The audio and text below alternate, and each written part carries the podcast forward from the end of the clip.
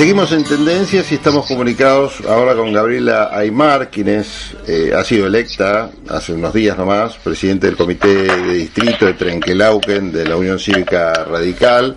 Y la verdad que queríamos hablar con ella para ver un poco cómo está la situación del partido allí después de las elecciones que hace un par de semanas tuvo como protagonista a los bonaerenses para ver cuál es el destino del partido en, ese distrito. Gabriela, gracias por este contacto telefónico. ¿Cómo te va? Pablo Galeano te saluda. Hola Pablo, ¿cómo andás? Muy bien, por suerte, muy bien, Gabriela. Bueno, contanos un poco cómo fueron las elecciones ahí en Trenquelauquen, elecciones internas del radicalismo, donde qué había en juego. En el distrito de Trenquelauquen se daba una interna también a nivel local, como en la provincia, eh, que tenía que ver un poco con quienes venían trabajando en el partido, quienes han venido trabajando todos estos años, un partido que se ha, ampliado bastante sus bases, que ha desarrollado mucho la juventud.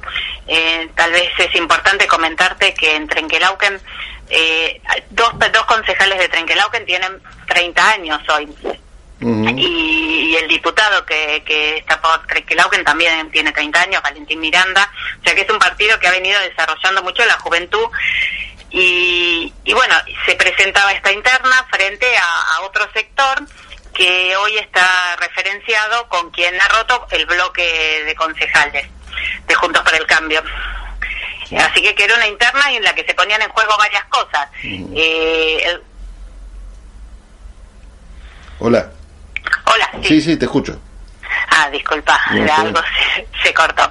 Era una interna en la que se ponían varias, en juego varias cosas. Un modelo que pretende consolidar los logros que ha, que ha tenido Trenkelauken, pero a la vez buscar una renovación eh, basada mucho en, en, nueva, en nuevas figuras, en nuevos liderazgos, eh, frente a, un modelo que, que en principio parecía, eh, parece que rupturista eh, sin embargo, creo que el resultado de la elección eh, lo que va a dejar va a ser un, partido que va, va, a mirar una unión a futuro, va a trabajar esencialmente en, ese, en esa unión entre las dos fuerzas que se presentaron eh, y, que va que, que, va a priorizar eso. está bien. El, resultado de la interna fue un resultado de 75% a 25%, pero creo que lo que más que lo que me gustaría eh, marcar como importante es la cantidad de afiliados que fueron a votar. ¿Cuántos votaron? Eh, eh, y fueron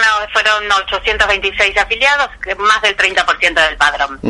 Así que que eso nos pone muy contentos. Creo que, que en sí lo, las grandes desventajas de, de, las internas son la movilización del partido, volver al contacto con el afiliado, recuperar las conversaciones con el afiliado.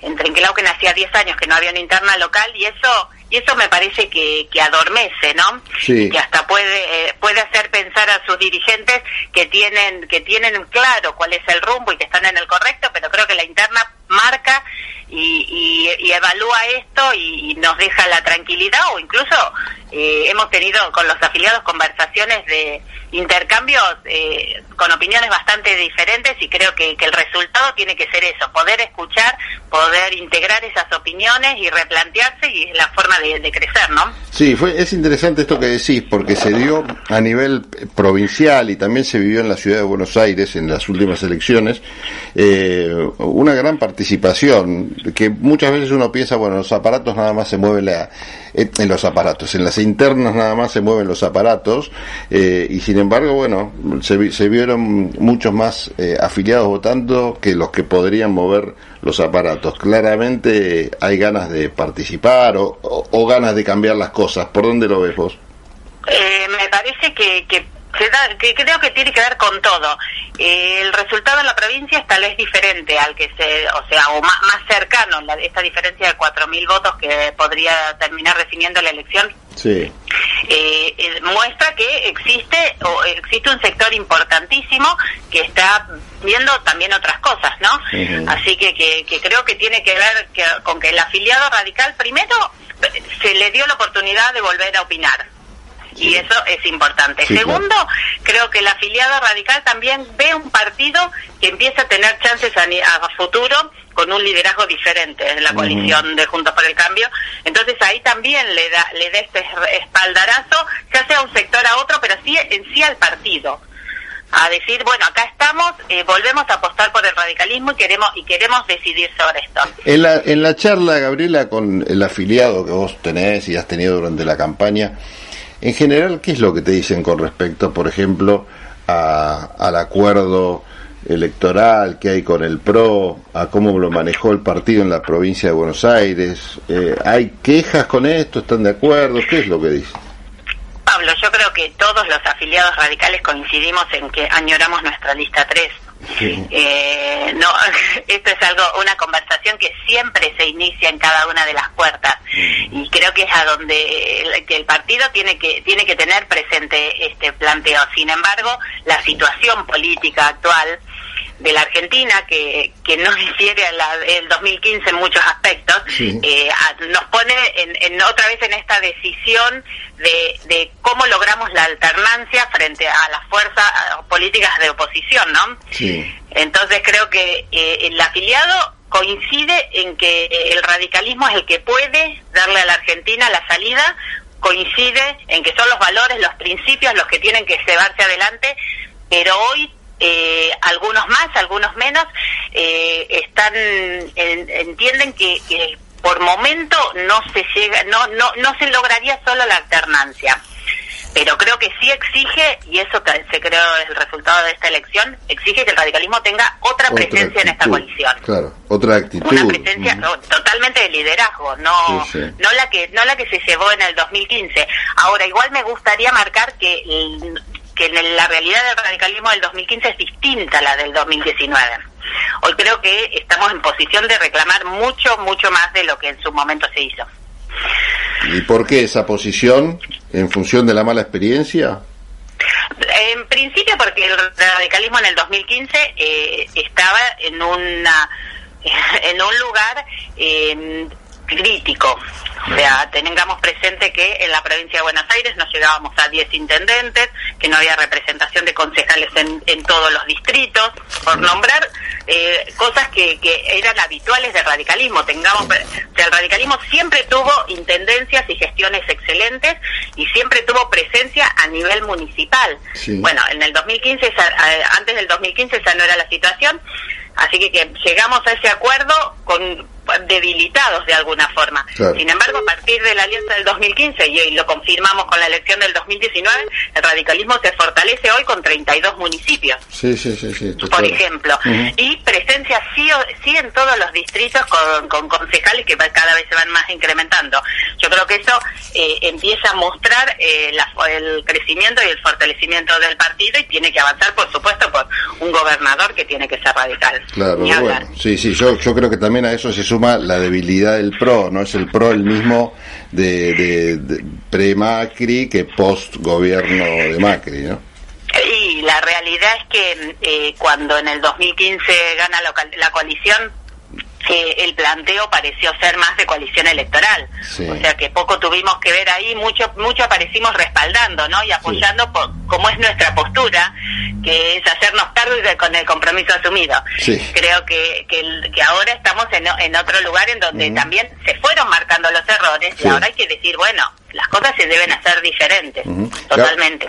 Gabriela, quiero aprovecharte, ya que sos de Trenquelauquen, para que me cuentes o me hagas de, cronista, si se quiere, y me cuentes cómo está la situación en este marco de, pandemia. Bueno, ahí eh, todavía estamos en el país esperando a que se concreten algunas medidas relacionadas con algunas restricciones, no algunos cierres. Bueno, contame en Trenquelauquen también cómo se está comportando la gente con respecto al distanciamiento, a los cuidados, a las prevenciones.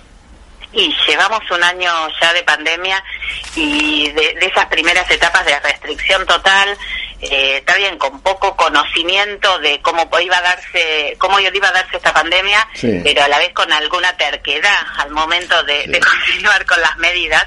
Hoy eh, creo que, que, que, general existe una situación de agotamiento de, la pandemia que hace que, que, las medidas se hayan ido relajando, sobre todo a nivel personal. Acá lo que se nota mucho en Trenquelauquen es que los contagios tienen que ver en el ámbito privado. Los contagios no se dan en los comercios, no se dan en las escuelas.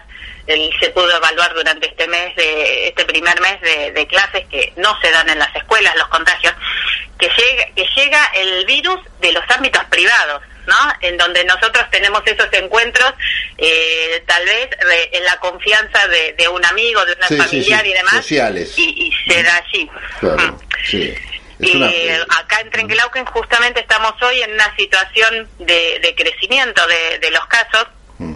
que están vinculados a algún algún algún viaje que se dio eh, en contingente, donde claramente vuelve a darse esta cuestión más más de confianza, ¿no? Compartimos una semana, terminamos siendo una gran burbuja, pero bueno, es una burbuja riesgosa. y eh, también tiene que ver con la nocturnidad de los, de los adolescentes, una necesidad que, que, hay que, que hay que tener presente totalmente, pero hay que ver de qué manera se gestiona. Eh, eh, claro que después de un año de, no tener, o de lo que fueron los primeros ocho meses de no tener ningún tipo de habilitación para salir, no es algo aceptable para para, para esa edad, es una necesidad social, emocional, mm. pero bueno, eh, de alguna forma hay que administrar eso porque allí en, estas fiestas de 15, en las salidas a la noche, no hay no hay cuidados personales, ¿no? más allá de lo que digan eh, las políticas centrales, tanto de gobernación como de nación, eh, muchas veces algunos intendentes toman algunas medidas interesantes en sus municipios tendientes a los cuidados. ¿Qué pasa puntualmente con la intendencia de, de Trenquelauquen? ¿Cómo se ha comportado frente a la pandemia? Se adaptó o se apegó bastante a las normas de, establecidas por la provincia y en general respetó cada una de las segmentaciones que se establecieron ahí. Eh, hoy, de hecho, eh, estamos cumpliendo las medidas en ese sentido. No, no se han cerrado, no se han tomado medidas más extremas, ¿no? Claro eh, hay que ver cómo, cómo avanza esto. Si cuestionamos, eh, ayer salía la noticia de que estábamos entre los 45 distritos con más crecimiento. Cuestionamos ese número porque lo establecimos a nivel local y, no deberíamos estar eh, marcados allí, pero sí tomamos con seriedad la, el, crecimiento de los casos.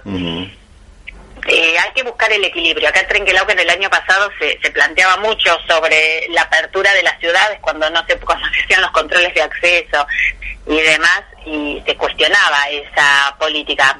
Pero bueno, también hay que tener presente que el intendente es el presidente del foro de los intendentes radicales de la provincia y, y que cualquier medida que se tome acá eh, es para tomar en cuenta y referencia del resto. Así que que se, es muy cauteloso al, media, al, momento de tomar decisiones. Claro, perfecto.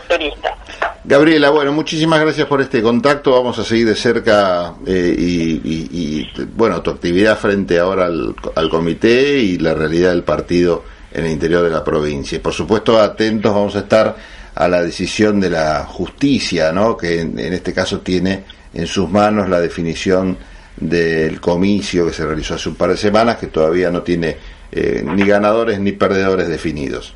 Gracias. Dale, muchísimas gracias Pablo por comunicarte. Hasta luego.